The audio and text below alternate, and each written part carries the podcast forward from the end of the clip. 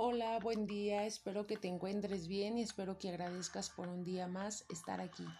Te habla María Alejandra Chávez Rodríguez de la Universidad Insurgentes, plantel norte de la carrera de psicología. No sé la hora en que escucharás este podcast, lo realicé para llenar tus oídos y espero te llame mucho la atención de lo que voy a hablarte el día de hoy. Este es uno de mis últimos podcasts que te comparto ya que es mi última clase de la universidad como ya te lo había comentado. Así que trataré de dar lo mejor de mí.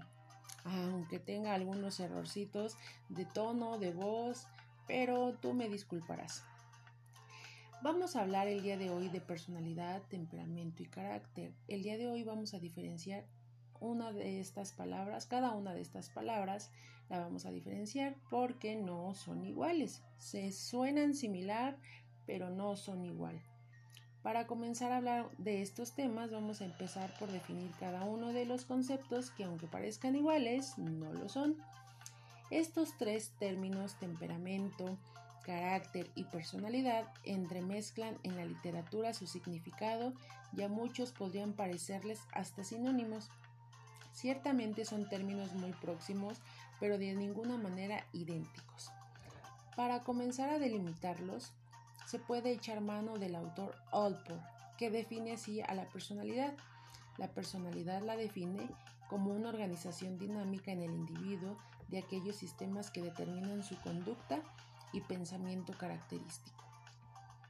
También Alport, él describe el temperamento al igual que la inteligencia y la constitución corporal constituye una especie de material bruto que acaba por conformar la personalidad. El temperamento se relaciona con el clima bioquímico o tiempo interior en el que se desarrolla una personalidad.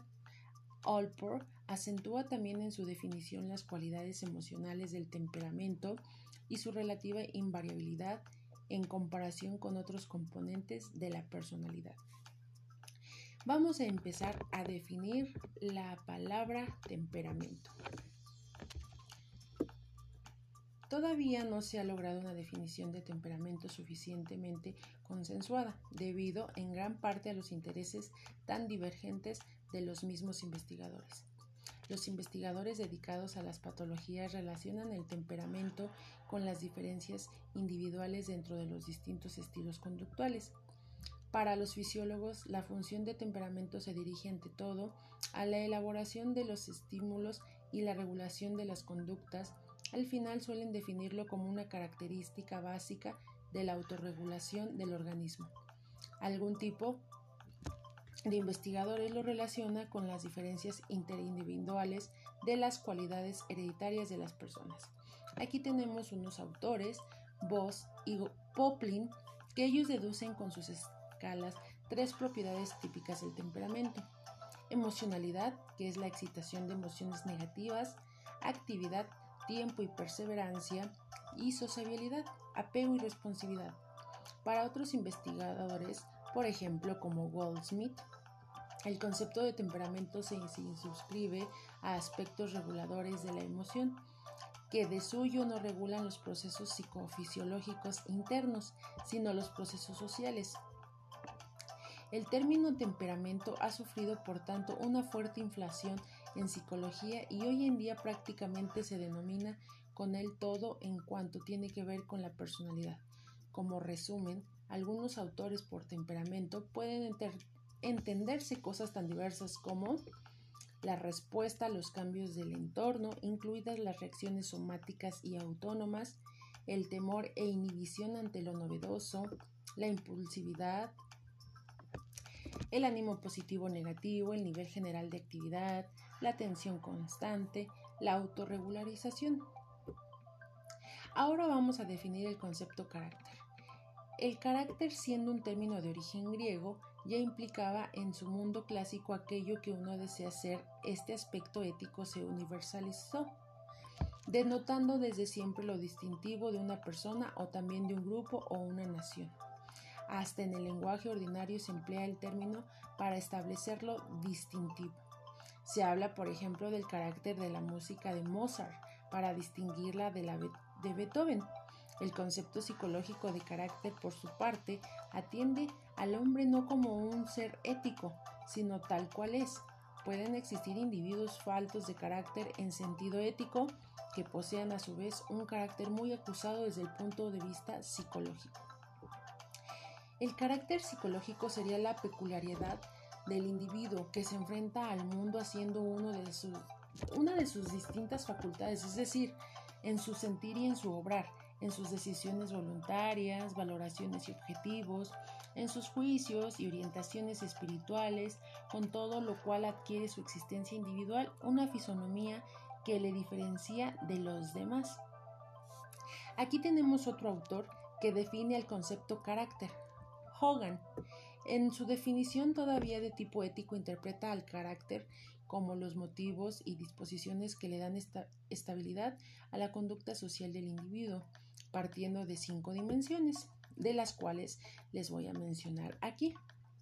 Las cinco dimensiones de Hogan es el conocimiento de las reglas sociales, socialización, el grado en el que el individuo respeta las normas, valores, prohibiciones de una sociedad como mandato personal, empatía, el modo como uno se pone en el lugar de otro, autonomía que gobierna las acciones propias con un sentido personal del deber y la Última, juicio moral, el grado en el que el individuo se involucra con su conciencia personal o siguiendo las normas de la sociedad. Bueno, pues entonces seguimos con esta, que es la de carácter. Una persona se identifica con su, carácter y no lo pone en tela de juicio mientras le permite actuar en distintas situaciones sin demasiados conflictos. Si fracasa en su modo de conducirse, el individuo intentará primero achacarle todas las exigencias de su entorno. Solo el fracaso reiterado y su profunda satisfacción le llevarán a, a dudar de su forma de ser y de actuar. Toda persona adulta que acude a una terapia lo hace precisamente a consecuencia de algún trastorno.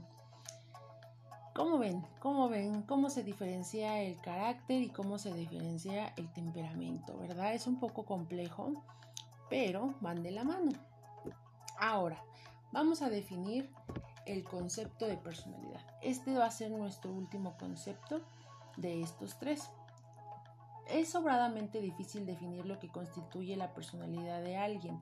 Al final de todas las cuestiones que tienen sin resolver la psicología de la personalidad, lo que en el fondo interesa son las diferencias individuales, pero las distintas características por las que se distingue una persona de otra tampoco se corresponderían con aquello que constituye la verdadera personalidad. Tal y como queremos entenderla por nuestra parte, el intento sería determinar y estudiar las funciones de un sistema global que permita delimitar los procesos constituyentes de lo que se entiende por personalidad. La personalidad depende del mundo en el que nos desenvuelvamos prácticamente. Cada individuo tiene su propia personalidad y eso hace que seamos personas únicas y con nuestra propia personalidad. Ahora vamos a definir los tres conceptos. Temperamento, carácter y personalidad. No son iguales, son similares, pero nunca, nunca van a ser iguales. Entonces, ahora vamos a diferenciarlos a ellos tres.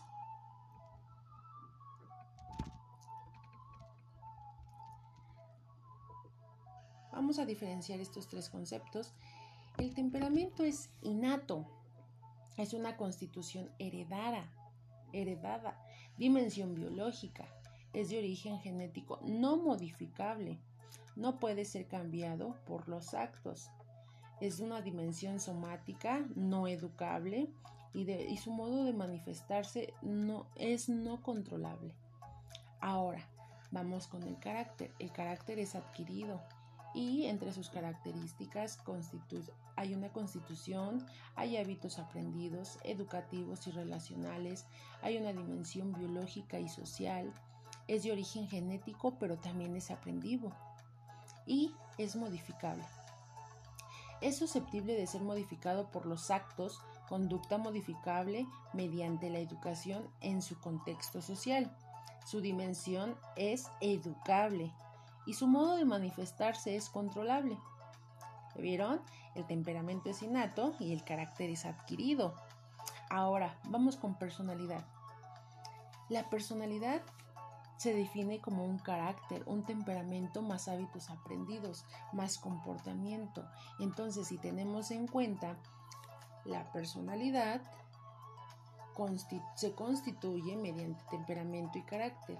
Y eso hace que nosotros, entre esos dos, temperamento y carácter, se haga la personalidad que tenemos, cómo nos desenvolvemos con los demás, cómo actuamos con los demás. Si, si van entendiendo, es muy muy importante diferenciar estos tres y que hay que saber que no son iguales. La, la, tradicional distinción entre temperamento, carácter y personalidad ha sido objeto de numerosos análisis y estudios en el campo de la psicología, desde las tesis cognitivas hasta el actual enfoque emocional de la personalidad, incluso en muchos momentos términos como carácter y personalidad se han utilizado indistintamente. Al margen de las diferentes teorías, cada uno de los tres conceptos poseen unas cualidades propias y distintivas que las diferencian en el siguiente cuadro lo analizaríamos. En el siguiente cuadro fue, es el que les, les leí, donde se diferencian y les muestran las características que ellos, que ellos tienen. Por tanto, el temperamento es la materia prima, el material sobre el que se modela el carácter y la personalidad, es innato, heredado e inmodificable, mientras que el carácter es el resultado de actuar sobre esa materia prima mediante la interacción con el entorno, y las personas que nos rodean mediante las acciones educativas. Es por tanto adquirido, modificable y educable y podemos controlar su manifestación externa, mientras que con el temperamento nacemos es la etapa de la niñez y la adolescencia cuando vamos configurando el carácter mediante el proceso relacional y educativo. Como resultado, la personalidad constituye la integración de los diferentes hechos físicos, psíquicos de la persona, de su temperamento y su carácter y determina su modo de actuar. Es además de un modo de ser, un modo de actuar, una persona puede ser cobarde, pero comportarse valerosamente. La personalidad de cada individuo es además única, pues es el resultado de la relación característica que tienen sus sistemas psíquicos, percepción, cognición, emoción, motivación y acción. Pues como ven, yo he llegado a la conclusión, pues en un principio estuve confundida con respecto a los tres conceptos de carácter, temperamento y personalidad. Ahora veo claramente que existe diferencia entre el carácter y el temperamento. El primero es el resultado de la formación del medio social y el medio ambiente que se desarrolla uno. La personalidad es la formación genética que se refiere a la constitución física de la persona, no se modifica, y el resultado de los ingredientes de carácter y temperamento forman la personalidad del individuo, que lo define como un ser único. Pues bueno, Espero que les haya gustado mucho esta información. A mí de verdad yo sí me confundí al principio, pero pues creo que me quedó un poquito más claro porque pues con el carácter y con el temperamento hacen que se forme nuestra, nuestra personalidad y es como nos definen que somos seres únicos. Pero bueno, pues hemos llegado al final de esta nuestra plática. Espero que te haya gustado y que te sirva de algún modo. De verdad es un tema súper importante para que no nos confundamos en igualar los conceptos. Y pues bueno, pues sin más por el momento se despide de ti tu servidora María Alejandra Chávez Rodríguez y que pases un excelente día.